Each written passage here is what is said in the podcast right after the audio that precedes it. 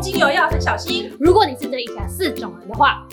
第一个族群呢就是孕妇。嗯基本上孕妇在怀孕期间的时候就会有巴拉巴拉一堆禁忌。嗯，那当然，使用精油也是不例外。基本上你会看到很多精油上面都是有一个 mark，就是说孕妇禁止使用的。连最安全的薰衣草上面应该也会有一个孕妇禁止使用。其实呢，会这么严格禁止孕妇使用精油的原因，是因为百分之百的纯天然精油浓度实在是太高了。没有错。我们之前在使用禁忌里面也有说，就是连一般我们使用的人群嗯也都要稀释，何况是孕妇。但是如果你只要选对精油，并且稀释过的话，其实扩香或是稀释使用，然后按摩都是 OK 的，只要你的孕期已经在一个稳定的状况之下。但是呢，前三个月的话，我建议，因为那时候还不是那么稳定，所以建议还是不要使用。另外呢，如果你真的觉得，哎，使用上有疑虑，嗯，也不要使用，因为心情也是会影响健康的。像是有些精油啊，它可能会造成平滑肌的收缩，比如说像迷迭香啦、百里香啦、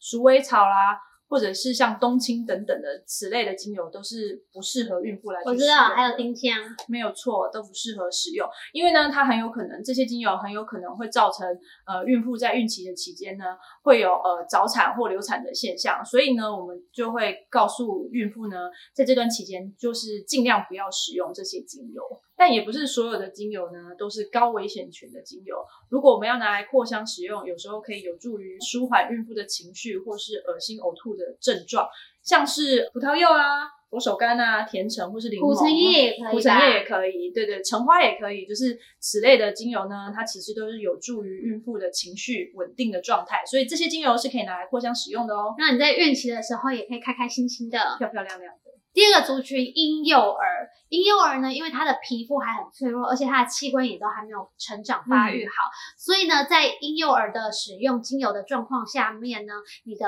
精油的种类跟浓度一定一定要非常注意。但我相信还是有很多妈妈们会想要帮。自己的小朋友去做按摩，对这时候呢，我会建议，如果他是六个月以下的，其实你只要用很最基本那种基底油，就是像甜甜杏杏仁油芝荷巴啊、对，芝麻油啊，对，或向日葵啊等等这些单纯的植物油来帮嗯婴幼儿做按摩就可以了，不用加任何精油，因为其实他们现在也还不需要精油。六到十二个月的小朋友呢，他其实可以开始使用温和的精油，例如罗马洋甘菊啦，或者是比如说橘子啊、橙花等等。但是浓度呢，大约要在零点二五帕以下使用会比较好一点。那一到六岁的小朋友呢，我们使用的浓度大概是在零点五至一趴。七到十二岁呢，使用的剂量为大人的二分之一就可以了哦。第三个族群呢，就是年长者。其实这个族群呢，很容易被我们忽略的原因，是因为你我们看身边的长辈们的身体看起来都还很硬朗，但是其实随着年纪的逐渐增长之后，他们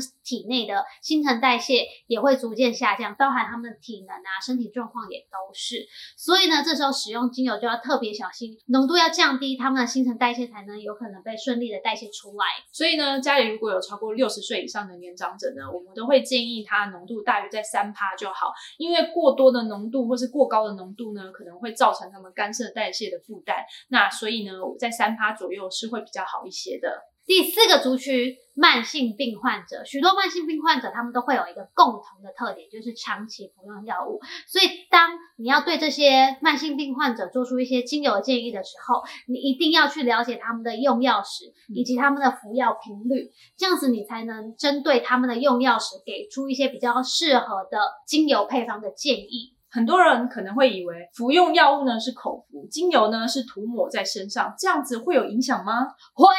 精油呢，使用在我们人体身上呢，它是经过透过皮肤经皮吸收，然后一直到身体里面的。所以，如果你要在同一个时间呢吃药呢，或者一起使用精油的话呢，这样相互影响。对它可能会让你的效果大打折扣。但是有一些呢，可能会造成很严重的伤害，这点大家要特别注意。这就是为什么呢，我们都会提醒大家，就是说慢性病患者在使用精油要涂抹在身上或是扩香的时候呢，特别特别要咨询过专业的芳疗师，才是最正确的选择。以上呢，就这四大族群使用精油的时候要特别注意的事项，也希望你们在使用精油上可以更安心、更放心。